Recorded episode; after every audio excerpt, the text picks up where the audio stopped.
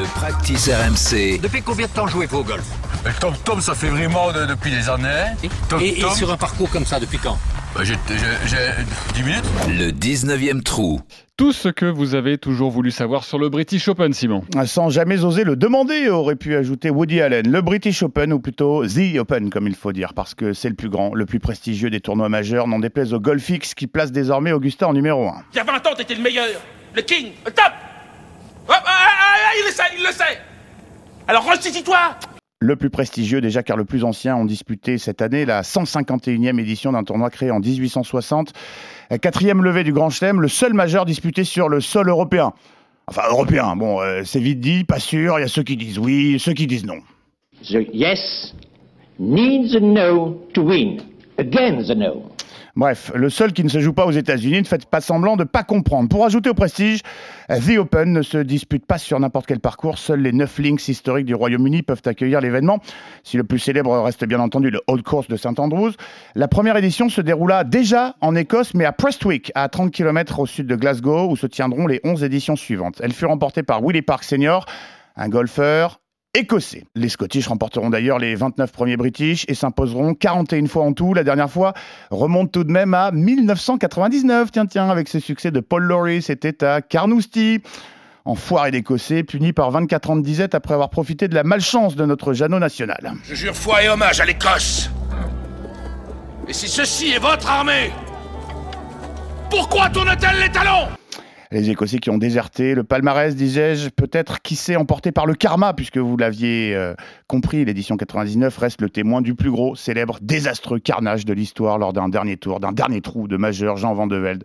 On en a déjà parlé dans le practice RMC, ces trois coups d'avance au départ du 18 qui réussit à perdre le tournoi. Bref, après tout, ça ne faisait que 92 ans qu'on attendait euh, à l'époque qu'un Français remporte un grand chelem, 116 désormais depuis qu'Arnaud Massy a soulevé le trophée. Coïncidence, c'était au Royal Liverpool qui accueillait le tournoi cette année. A bien porté chance à nos Français d'ailleurs. Du coup, ça fera au, au minimum 117. On n'est plus à un siècle ou deux près. hein. Le record de victoire dans l'histoire du British Open est propriété de l'anglais Harry Vardon, vainqueur à six reprises entre 1896 et 1914. Vardon, dont le testament golfique comporte également la prise Vardon. Vous savez, celle du grip de votre club, la plus répandue, celle que nous utilisons presque tous, la plus facile à adopter finalement. En effet, la main gauche paume vers le haut maintient le club. Puis la main droite se glisse délicatement sous la main gauche. Ensuite, on referme le pouce sur la main gauche et on place l'index juste en dessous. Voilà, enfantin. Le plus vieux vainqueur de The Open, Tom Morris, 46 ans, c'était en 1867. Le plus jeune, bah, son fils, Young Morris, 17 ans, l'année juste après.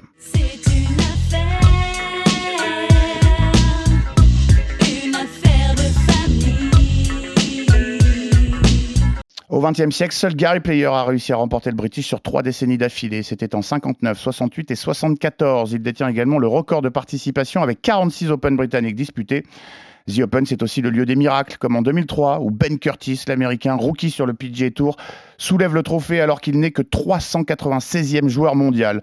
Ou encore en 2010, lorsque Louis Oosthuizen remporte le tournoi à St Andrews alors qu'il n'avait passé qu'une seule fois le cut lors de ses huit premiers majeurs disputés. Un trophée convoité surnommé The Claret Jug, traduisait la cruche clarée en référence à sa forme parfaite pour servir le nectar produit dans la région bordelaise. Bordeaux dans toute sa, sa beauté et sa splendeur. Et alors, qu'est-ce qu'il y a? On est là, on n'est pas là, mon Ramucho.